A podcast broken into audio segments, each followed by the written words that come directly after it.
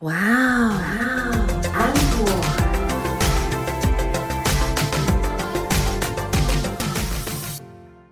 欢迎收听今天的哇安可，我是安妮塔。我是 Echo 阿可。好，我们又来解答听众的疑惑了。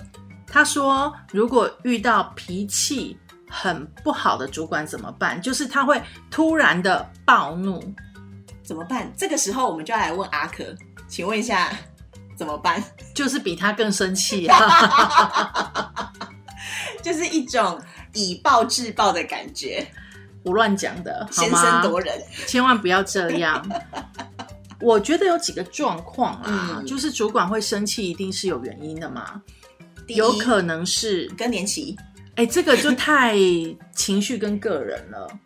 当然，一定也会有失恋啊、更年期啊这种，或者是跟昨天晚上跟另外一半吵架，对的这种私人状况，嗯。我们不能否认说也有这种主管，他会把私人的情绪带到公司里面来，然后因为刚好你事情没有做好，他就借题发挥，对，也是会有。那这个时候呢，我觉得你遇到生气的主管，你第一心情不能受影响，很难，但是你要练习，就是你要比他更冷静。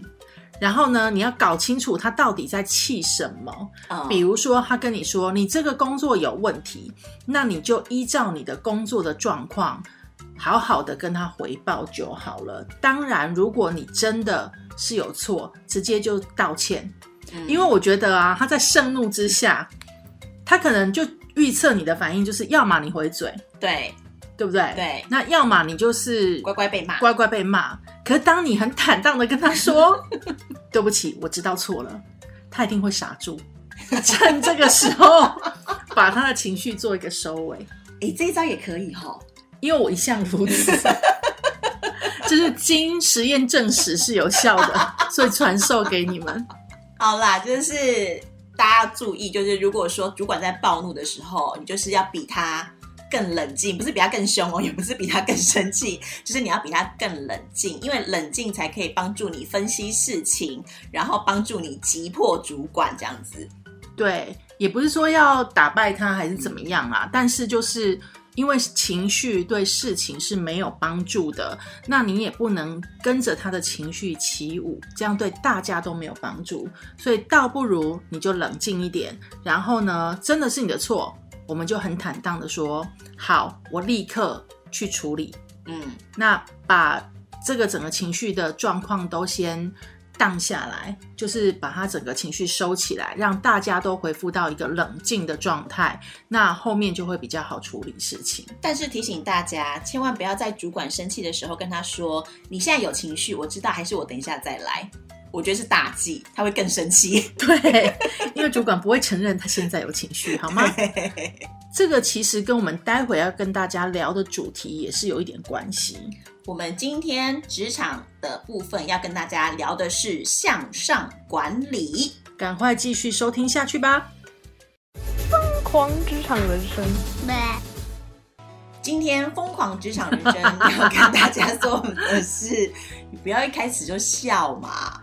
不是因为你突然很正经，我就会觉得不习惯。因为我们刚才在讨论别的东西，不好说，不要讲。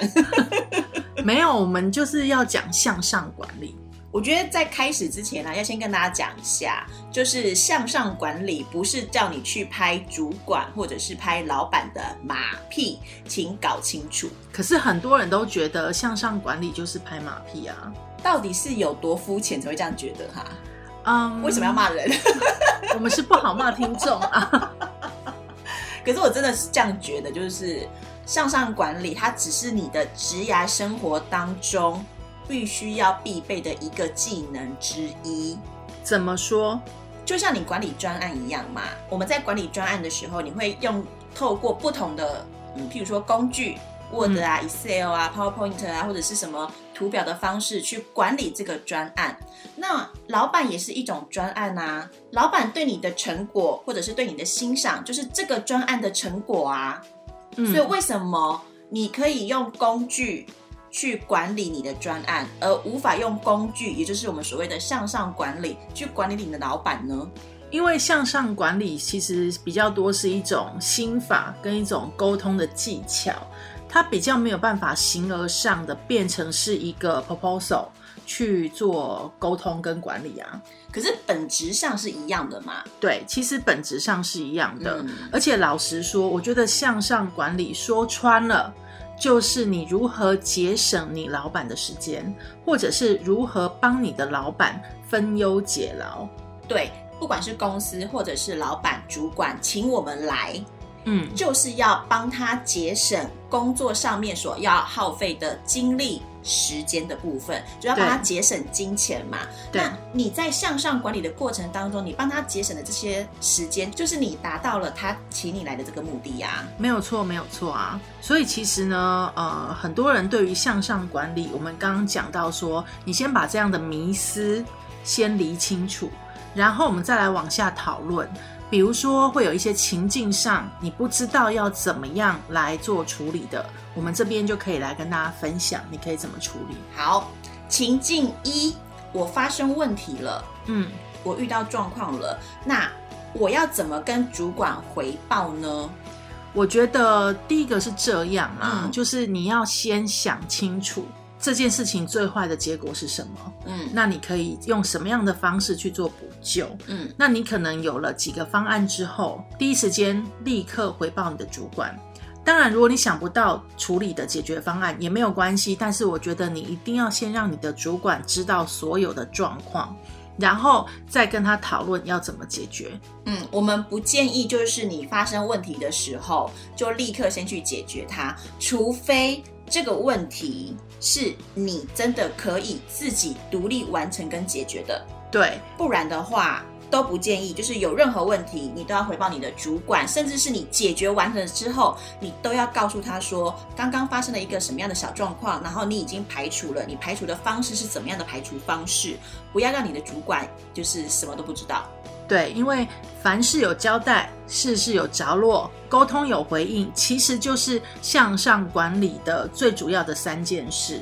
那其实这边也有个小技巧分享给大家。嗯像我之前如果说要去跟主管或老板要争取一些资源，或者是有一些事情需要处理的时候，我通常都会带着三个方案过去。哦，我比较少，我两个。对，那带着三个方案过去之外呢，你要有一个你比较 prefer 的专案，你你喜欢或者是你推荐的专案，那你要想清楚为什么？因为大部分的老板或主管听完你的建议，都会问你说，那你自己呢？你比较推荐哪一个？为什么？嗯不管他有没有采用你所想的或你所建议的那一个，但至少你帮老板节省了很多思考的时间。那他也许听完你的所有分析之后，他把你这个三个方案融合成一个，那也很好。至少我们把事情圆满的解决，而且同步的让老板知道了这件事情。对，而且你也学会了老板如何去解决这类的问题嘛。对，还有一种状况啊，就是事情都会卡在主管的身上，就是我们底下的人事情都做完了，嗯可是就卡在主管那边，怎么办？对，他就还没有签合，因为有的主管会很忙嘛。嗯那可能他就是一忙起来的时候，他很多东西就积压在那边，还没有签合过。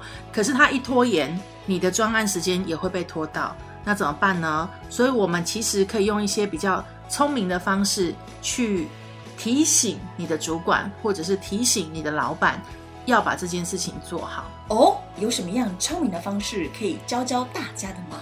可以直接跟他讲说，哎，有一个案子，因为期限快到了，那还有什么是我还没有做好，或者是需要我来做的吗？哦，就是用比较委婉的方式，对，那他可能就会想起来说，哎呀，我还没有签，嗯，对不对？我还没有签名，我还没有签合，这样子，嗯用这样子的方式，总是比你跟他说，老板还有个东西你还没有签哦，来的委婉一点。诶，其实我常用这样的方式，就是提醒主管。但是因为呃，我跟主管之间的沟通是比较顺畅的，所以我就会用提醒的方式啦，就是呃提醒他有什么东西还没有弄好，请他拨控。尽快处理它，那我后面的部分的话，就可以赶快去进行这样子。对，我觉得安妮塔讲到另外一种跟主管相处的方式，就是你其实一开始可以跟你的主管沟通好，你们两个之间彼此的沟通方式是怎么样，才会令双方都觉得舒服的。比如说像安妮塔刚刚讲到，嗯你会很直接的提醒你的主管，那是因为你们两个之间有沟通过说如果有什么状况的话，你的主管会希望你可以随时的提醒他。所以你用这样的方式提醒他，他不会觉得不舒服。因为有一些主管他会觉得说，你不需要跟我在那边绕绕圈圈，你就直接告诉我说。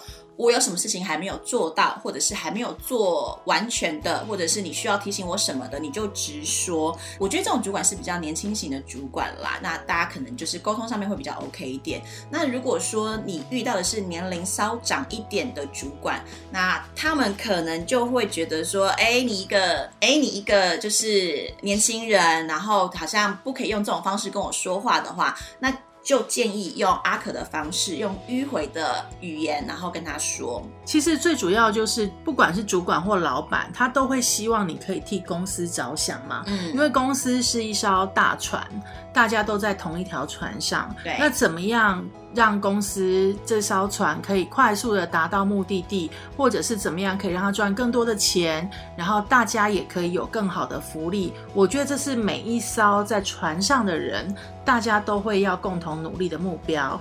老板跟主管的想法一定是这样。嗯所以你在跟他们沟通的时候，你就用这个角度去询问，说我到底可以帮上什么忙，然后我可以怎么样帮助公司可以一起往这个赚钱的目标前进。我想你每一次的沟通都抓准这个角度的话，对于老板或主管来说，他们都会觉得跟你沟通是很舒服的。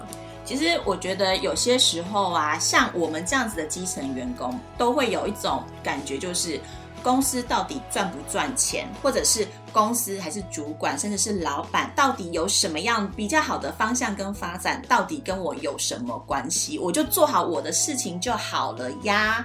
我觉得有很多人还会有这种的想法，所以其实要提醒大家，因为你出来工作，你要的不只是一份薪水，而且还会希望是一份稳定的薪水嘛。那你如果做好了向上管理的话，其实不但会让你的工作更方便一些，也会让你的薪水比较稳固一点了，好不好？对，因为其实不只是薪水，我觉得很多人工作还有除了温饱之外，还会有一些成就感嗯的期待嘛。嗯那如果说你为了想要得到你的成就感，或者是你想要得到这些薪水，那向上管理其实是很需要去提升的一个技巧。有一天你也会变成别人的主管，嗯，你希望人家怎么对待你呢？其实用同理心的角度去思考，那怎么样去让团队都可以朝着同一个目标前进？你这样想，大概就可以知道说我们为什么要做向上管理了。哎，不过阿可，我有个问题想问你耶，因为我们都讲向上管理嘛，那向上管理大家一般想到就是我对我的直属主管，嗯或者是我对我的呃老板去做向上管理。可是有一些比较大的公司，它可能会有跨部门，那当跨部门主管。来的时候，我需不需要对跨部门主管也一起来个向上管理呢？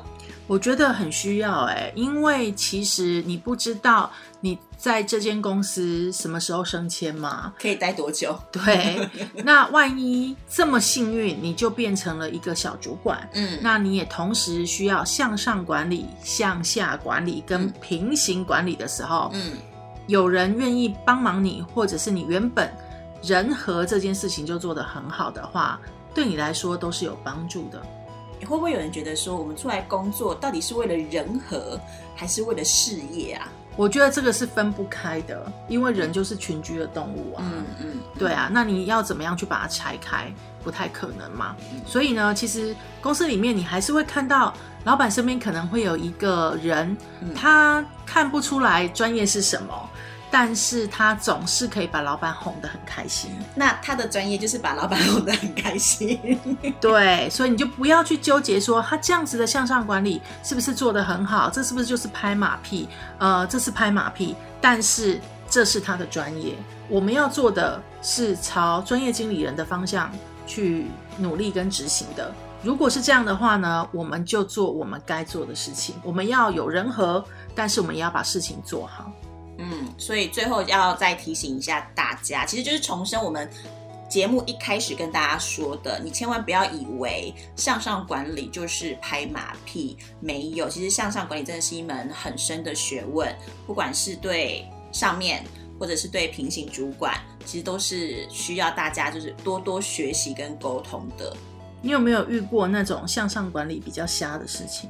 好像还好哎，因为我没有在向上管理啊。我讲真的，就是在我开窍之前，我都觉得我就做好我自己的事情就好了，我也不去管就是老板对我的观感是什么，因为我觉得我把事情做好了，然后老板就会觉得 OK 啊，那这个就是个好员工。可是我是真的后来慢慢开窍之后，才发现说，其实你不只是要把事情做好，你还要告诉老板你到底做了什么事。因为老板也是日理万机嘛，然后他也不可能知道说你今天到底做了什么事情，或者是你帮公司赚了多少钱，除非你今天这一单真的很大单，嗯，不然的话，老板怎么会知道？对，然后我真的是后面才慢慢觉得说，哦，我真的是需要好好的向上管理，因为其实某个部分来说，向上管理就是让你这个人在老板的心目中占有一席之地。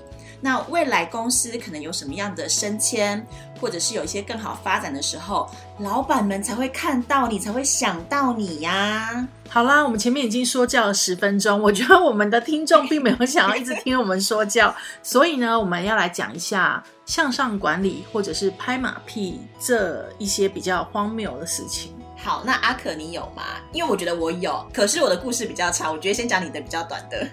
你说我看到比较荒谬的吗？对。可是我看到的那个比较荒谬的状况，我是觉得我非常的佩服那一位同事，哎，真的，我真心的佩服他。我听你讲完之后啊，我只会觉得说，如果向上管理可以做到这个样子的极致，我本人愿意五体下跪的，就是佩服他。真的哈，我叫他来给你认识一下，你就跪看看。没有，因为我这个同事呢，他非常有趣，嗯，他是中年转职，对，然后他其实对于科技业一窍不通。啊，但是呢，他又很想学习哦，嗯，所以呢，他进到我们公司这个部门的时候，他其实就是抱着一种学习的心态。那他很可爱的是，他会愿意去帮每一个人做事，包括跨部门的主管。包括他自己的主管，包括老板，他做什么事呢？比如说，他愿意去接送客户。哦，这个应该还好吧？对，那他除了接送客户之外呢，每一次我们在做报告或者是简报的时候，他会很热情的去架机器，然后呢，再很不小心的把那个水打翻。然后之后很慌张的收拾现场，那之后呢，再用他颤抖的双手去点那个滑鼠，然后让每一次要报告的人就是都要等很久，然后或者是永远对不到那个点，就是我明明要报告第一章，他已经到第三章，或者是我已经报告到第五章，他还在第四章，类似这样。但是他人真的很好，他我们不管去任何展会，嗯，他一定是第一个邀请大家订便当的人。哦，人好好哦。对，那你说他对公司有什么贡献吗？真的具体的贡献我说不出来。嗯，他有没有参与什么样的专案，提供他什么样的专业，真的也没有。嗯，但是他就靠着非常的热情，嗯，然后跟他愿意一直帮忙大家，虽然常常搞砸，而在公司活得好好的。哎。这样子算向上管理的一种，因为老板有看到他的付出，对，只是这个付出在我们旁人看来会觉得说好像是无谓的付出，对，但他其实对于活络公司的气氛，或者是帮老板解决一些琐事，还是有帮助的。那我这边要跟大家分享，就是安妮塔的朋友，然后他们公司发生的荒谬的事情，就是我朋友他们公司，然后之前每一年都会有员工旅游，那是好公司啊。对，但重点是你要知道，员工旅游是真的要去员工旅游，还是要去伺候老板的？像我朋友他的员工旅游，他去的时候永远都是在伺候老板。这是他的向上管理吗？这是他被迫的向上管理。可是因为其实他说他久了，他自己也知道说这件事情好像虽然没有到非他不可，可是就好像已经是变成他出去员工旅游的时候一定要做的事情之一，所以他自己也都会。很认命的去做这些事情，包含上车之后就开始拿起麦克风当主持人，嗯，然后包含就是在吃饭的时候帮老板看前看后啊。嗯他说，甚至有一次他们呃下午三点到饭店 check in 了，嗯然后从三点到晚上十点这这段时间，他都没有回过房间。然后我听完，我就心里想说：“那你在干嘛？”他说：“我就在 lobby 那边等着我老板时时刻刻的口音。哇哦，所以他其实已经把伺候老板这件事情变成是他的工作了呀。对，所以对他来说，出去员工旅游就不是员工旅游，是工作了。那其实这个对他来说也是向上管理的一种，因为他在做这些事情，就是别人会觉得说啊，你好可怜啊，你都没有办法出，你都没有办法好好的玩。可是老板就会看到他的付出，嗯，对，虽然我们都觉得说这付出也太惨了吧，大家在游泳你在干嘛？大家在看夕阳的时候你在干嘛？大家在吃饭的时候你在干嘛？但是呢，他后来也是有被老板看到的嘛，对不对？他后来被老板看到，然后进而指明每一年的员工旅游他都必须要到。这有点悲惨。但是不管怎么样，就是每个人有每个人跟你的主管相处的方式。嗯，那我们只是要跟大家分享说，其实你也不用觉得自己好像很悲催，就像你的那个朋友，我相信他之后一定会有更好的发展。嗯，因为他在跟老板的相处过程当中，他会知道说我以后在什么样的状况下要做什么样的事情。对，然后也会比较清楚的知道说，在面对老板的时候，我们应该要保持着什么样的态度。所以其实还是要跟大家讲，就是向上管理不止一种方式，但是你只要摆正你的态度就好了。对，你想知道我刚刚讲的那一位同事他后来怎么了吗？后来怎么了？他后来被挖角了，而且是高薪挖角哦。这样可以挖角？对，因为呢，看到他打翻水的只有我们的同事嘛。。对，但是呢，看到他很勤于接送客户，跟客户相处的很好的，有我们不同的厂商跟客户，嗯，所以大家觉得他的人和这一块做得非常的好，所以他就被高薪挖角到另外一个公司当业务主管了。哇塞，好励志的故事哦！我觉得从就是大家听完这一集之后，就会开始 愿意自愿的去接送客户啦，然后在办公室打翻水杯。打翻水杯不要学 好不好？订便当啦，订便啊，当。可以订便当，订便当。不过我觉得，因为现在很多年轻人他会想说，我要做自己，做自己嘛，嗯就比较少了同理心，跟比较少了为大家服务的那种状态。那我刚刚讲的这个同事，我并没有要嘲笑他的意思，至少我觉得他的精神是很可取的。你想想看，他中年转职，嗯，然后他知道他要从头来过，他要从头学，所以他整个状态是归零跟谦卑的。嗯，对，所以这个其实也是可以跟大家分享，这是可以学习的地方。对，就是希望大家听完今天的节目之后呢，可以对于向上管理有一点不一样的认识，然后从明天开始就好好的向上管理你的老板吧。奇怪的知识增加了。啊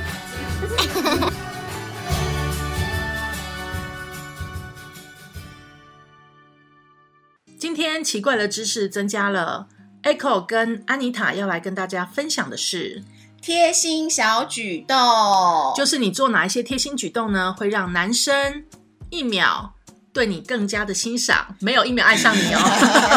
或者是男生做了什么样的动作，会让女生三秒内喜欢你哦。三秒内喜欢你会不会太夸张了？哦，我们现在讲话就叫浮夸啊，为什么？因为现在就是个浮夸的世界。可是浮夸好像也不会有比较多的收听率啊，我觉得。拜托大家要记得帮我们订阅、按赞、加分享，重点是分享啊！这么好听的节目，不要自己偷偷听，好不好？真的。其实我们的节目收听率还不错，嗯，但是呢，我觉得我们的听众啊，真的都是喝康没有到修博，都没有跟别人讲这样子。大家这个时候不要发挥本性，你知道，有时候人的性格就是想说啊，这个东西哈，我不知道要不要分享出去啊，我不知道人家会不会就是不喜欢啊，什么之类的。不要再掩饰自己的本性了，就快帮我们分享出去吧。对啊，因为越多人听，我们才能越有动力，可以做得更长久。是的，好啦，就来讲这个贴心小举动。其实有一个贴心举动啊，一直以来都有争议，哪一个？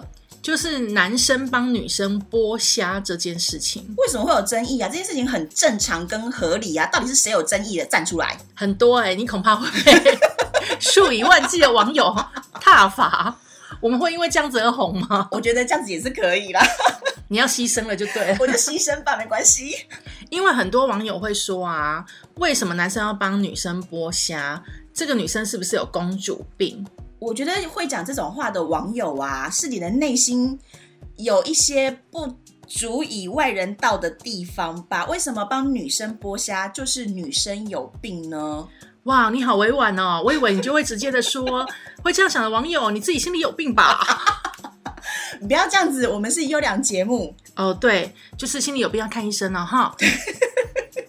事实上呢，其实我觉得剥虾，不管是男生帮女生剥虾，或者是女生帮男生剥虾，这个举动只代表了一个意义，什么？就是你有把对方放在心里面，你有在疼爱对方。对啊，因为本来人就是视觉动物嘛，而且讲难听一点，人心隔肚皮呀、你没有做出一些动作、一些表示，我怎么知道你是不是真的喜欢我，是不是真的疼爱我啊？那剥虾只是其中的一个举动而已，这到底跟病有什么关系？我实在搞不懂哎、对，所以其实啊，就是我们要讲的贴心举动里面，就像刚刚安妮塔讲的，我们会告诉你说，其实你做哪些事情会让对方觉得，哎，其实你有把我放在心上哦，你有在乎我哦。其中一个呢，就是你记住他说过的话。我觉得这件事情啊很重要，因为很多男女生吵架最常讲的话就是：“我跟你说过的东西你都不听，你都没有记起来，你是不是不在乎我你是不是不爱我了？”？然后就开始哭。好烦哦。对啊，这什么八点档戏嘛？不过呢，其实记住对方的话，或者是记住对方的饮食爱好，我觉得这很重要。哎，你知道啊？因为我有个朋友，他说他会爱上他现任男友的一个很重要的原因，就是因为这个男生会记得他说的每一句话。比如说呢，像他，因为这朋友跟我一样是吃货嘛，嗯然后他很爱吃，所以每次约会完以后，他们可能吃了某一个大餐，嗯或者是吃了吃完饭了，或者是吃饱了，嗯，那他就会经过某一些餐厅或者是某一些小摊贩的时候，他就会说啊，我好想吃这个哦。举个例子，比如说他今天吃饱了，然后呢，他会看到旁边有糖炒栗子，对他就突然说啊，我好想吃糖炒栗子，可是我现在非常饱，我吃不下了。嗯，下一次呢，他们在约会的时候，她男朋友就会带着一包糖炒栗子给她。哈，好贴心哦。重点是他本人都忘记了，他就会问说：“哎，你怎么会带糖炒栗子给我？嗯你怎么知道我想吃？”嗯嗯嗯，然后她男朋友就会跟她讲说：“因为上次你说想吃，哇塞，这男的无敌耶，完全中，对不对？超重的啊！不过说到这个啊，安妮塔也想来分享一下。我有某一任男朋友，就是我们刚开始交往的时候，他也是会问说：“哎、我喜欢吃什么？”这样子，我也不疑有他，想说你要问我就告诉你这样子。嗯，然后我就跟他讲说：“啊，我喜欢吃玉米这样。”然后从他问完我之后的第二天，举凡我们要见面的时候，因为那时候没有办法每天见面，但举凡我们要见面的时候，他都会拿出一根玉米给我。天哪！然后你们约会了多久？好像也没有很久吧，因为其实后来就变胖了，胖了十公斤，感情就此消失。不是啦，反正后来就是有其他原因就分手了嘛。但我很就是记得这件事情，是因为在我的年轻生命中，就是那时候很年轻的时候，第一次有一个男生这么的对我，然后这么的把我的喜好放在心里面。哦，你要知道那时候我有多感动啊！我以为你要说第一次有一个男生每次见面就拿出一根玉米，到底是去哪里买的？菜市场啦，现在便利商店也很方便。那时候没有这样子，所以我很感动啊，因为我们的见面通常都是下午或者是晚上。然后如果说你要去市场买那种煮好的那种的话，那一定要早上去。所以我也很好奇，说他的那个煮好的玉米到底是从哪里来的？我觉得他妈妈一定很讨厌你。没有啦，那时候没有住在家里啦。哦，对啊，所以你就会觉得很贴心。其实那是他吃剩下的，会不会？你有没有可以不要一直在攻击这件事情啦。啊，下一个，下一个贴心举动。不过老实说啊，我觉得就是记得对方的喜好，跟记得他说过的话，这件事情超级加分。不管是男生对女生，或者是女生对男生，都是一样的。哎、不过这边有一个啊，就是如果男生记得女生的呃生理期，嗯也会很贴心、很加分。就像之前一出啊、呃我可能不会爱上你那一出，然后林依晨不是去新加坡找李大人吗？嗯然后李大人就会在他的房间里面准备就是卫生棉。对，嗯然后给陈友清这样子，然后其实那一个 part 我也觉得说，哇塞，这男的好贴心哦，可是你知道啊，我认识很多现在的年轻小伙子，嗯。他们不只会记得女朋友的生理期，嗯，他们还会煮红豆汤给女朋友吃、哎，我好像有点生不逢时的感觉，现在还来得及，我觉得，因为我真的有一次跟我一群年轻小伙子的同事一起聊天，嗯。然后我就说：“你们这些臭男生知道什么是贴心吗？”然后他们就真的开始 PK，哎，比赛谁比较贴心。其中有一个他就说：“我会帮女生，就是我的女朋友买卫生棉。”嗯，然后其他人就说：“这不是基本的吗？”然后另外一个就说：“我还会帮她煮红豆汤。”然后还有一个人就说：“我也会煮啊。”然后那个原本说会煮红豆汤的人就说：“我不是只有给他吃，我还会分给他室友吃。”天哪！我说后来呢？你们交往多久？他说后来分手了。你知道为什么吗为？什么？他说他把女生宠坏了，怎么说女？生后来觉得他做任何事情对他好都是理所当然的。哦天哪！我这时候要插播，我觉得不管是男生对女生做的任何贴心举动，或者是女生对男生做的任何贴心举动，请接受的那一方。不管何时何地，都要秉持着一颗感恩的心，因为男朋友不是爸妈，这个世界上会无条件对你好的，只有你的父母亲而已。而其他人在对你好的同时，请心存感激。对，所以呢，就是我觉得在接受对方贴心举动的时候啊，适时的赞美跟夸奖，跟表达你的感谢。也会让对方下一次更有动力。就像啊，我都会教我朋友说，收到礼物的时候要立刻心怀感激，不管你喜不喜欢这个礼物，都要非常非常的开心的收下它，不然就没有下一次喽。对啊，不管那个礼物到底有多烂，或者是多不好，真的就是要心怀感激啦。哈，这也没有人会送送烂礼物啦。啊。但我觉得你你那个就是年轻小伙的那个前女友啊，真的是太太不 OK 了。不过听说他后来就后悔了啊，那个女生有一直回来想要找他复合，可是这个男生是这样的，他说他的个性就是我跟你在一起的时候，我会非常的珍惜你，然后我会对你很好，嗯，可是当我跟你分手之后，我就不会再回头了。那年轻小伙来找我吗？我有机会介绍你们认识哈，我想要喝一下，就是年轻小伙煮的红 红豆豆汤，听说蛮厉害的，因为他后来有煮给所有同事吃。就讲了这个故事之后，好，我们刚刚讲到就是剥虾这件事情有争议，嗯可是我觉得有另外一条也会有争议，就是男生到底该不该帮女生背包包？我觉得看状况哎，因为女生其实像生理期来的时候，肚子会很痛嘛，嗯或者是水肿不舒服。嗯那这个时候如果她的包包很重的话，男生很贴心的帮她拿，这个很 OK 啊。啊，所以你会觉得 OK？这个问题啊，我之前也跟我的同事 讨论过。是这样的啦，因为我们很认真，每次要做节目之前，我们就会找男女同事一起来 把这个议题聊一聊。就是我们有制作人团队，对。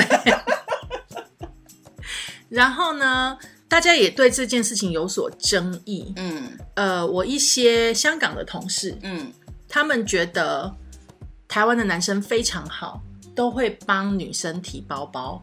所以香港男生不会，香港的男生呢，他会做他该有的一些绅士的举动，比如说帮忙开车门，嗯。然后呃，女生先上车的时候，头帮他挡一下那个门，让他不会去撞到那个车子，或者是呢，要搭电梯的时候，先跑到前面去帮忙按电电梯，然后挡一下电梯门。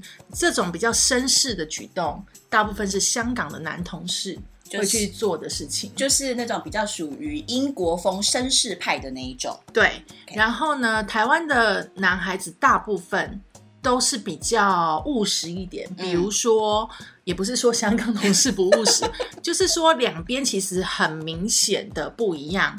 台湾的男生呢，对女朋友的方式，或者是对女生的方式，他可能就是，哎，你包包很重，那需不需要我帮你背？嗯对，当然也不是自然而然就拿过去就背了，嗯很奇怪，又不是捆工嘛。嗯然后或者是说，诶，如果说今天是电热水器，那让女生先洗澡，因为等一下还要等那个水热的时候才能再洗，这样。嗯嗯，对，这个是我们在同事圈里面两边男生比较不一样的地方。所以应该这样说，如果以行为来说的话，台湾的男生比较像是在宠，但是香港的男生就是绅士作风这样子。对，比较绅士的一种作风。可是，呃，因为我待的公司比较多，就是各国人种，嗯那我们大家也会聚在一起讨论。可是不管怎么样，台湾的男生跟女生，其实在华人地区嗯还蛮受欢迎的、欸。就是都有做口碑啦。对，好啦，因为我会提出这个疑问，是因为我比较不太能够接受男生帮女生背包包这件事情。怎么说？你的包包里面有金条吗？我的包包里面没有金条，我的包包里面就是空空如也，只有风。那为什么不能帮你背呢？因为太轻了。没有，因为我觉得就是因为可能是我是天秤座，然后我比较在乎的那一种就是整体的整体观感跟或者是整体看起来那种感觉。公平性，如果今天你帮我背，明天我也要帮你背，我才不要。不是这样子啊，我的意思是说，当男生可能出去的时候穿的很，嗯，不管是帅或者是怎么样的，穿的也是这样很得体的搭配的时候，手上给我拎个女用包包，怎么回事？表示他很贴心呢、但就像你讲的，如果说呃女生今天身体不舒服，然后可能是背了一个大包包，或者是女生的手上有拎了什么行李袋，这个当然是非常的 OK。我比较没有办法接受的是，男生可能穿的很帅啦，然后你肩上背了一个你知道女用的那种手拿包啦，或者是什么你知道那种小包包之类的东西，相机包啊，我就心想说，有必要吗？不过老实说，我觉得这种事情是两个人开心就好。我倒没有觉得一定要赞成或者是反对，反正呢，你们两个开心就好了。啊，我觉得就是因为我这种个性啊，所以就是后面都没有男人愿意帮我背包包了吧？对，因为不是有一个说法嘛，就是扭得开瓶盖的女生到现在还在自己扭瓶盖，那些扭不开的都嫁人了。啊，好写实哦！如果是我的话，假设我扭不开，我要么放弃不要喝，要么跟男人讲说，哎，去换一瓶我扭得开的，谢谢。但他就不会顺便帮你扭开吗？你知道有些男生就是要教，然后我可能就已经不想教了。不想交干嘛还跟他在一起？那阿可，你觉得女生要做什么样的举动会让男生觉得说，哇，这女生好贴心哦？天哪，我不会，啊，对不起，我问错人了。因为我不是典型的女生。啊，我俩都不是哎，我觉得这问题。制作人写这问题真的为难我们两个，我们对啊我们两个就明明白白的大女人呐、我觉得刚刚讲的那几招啊，男生女生其实都是受用的。阿可跟安妮塔做这个节目呢，主要是希望让大家在用轻松的方式，可以得到一点奇怪的知识。这样，那至少呢，让你在茶余饭后，或者是跟同事聊天的时候呢，有一些谈资。对，然后也希望就是透过这样的方式，可能我们可以沟通，然后交流一些观念的部分，这样子。对，所以如果你有任何想要跟我们说的话，或者是任何想要透过我们节目去帮你表达的故事，也欢迎你随时私讯我们哦。是的，然后相关的社群方式都在我们的节目介绍内。欢迎去帮我们按赞、分享、加订阅，还有五星评论。这就是今天的节目啦，希望你有收获，拜拜，拜拜。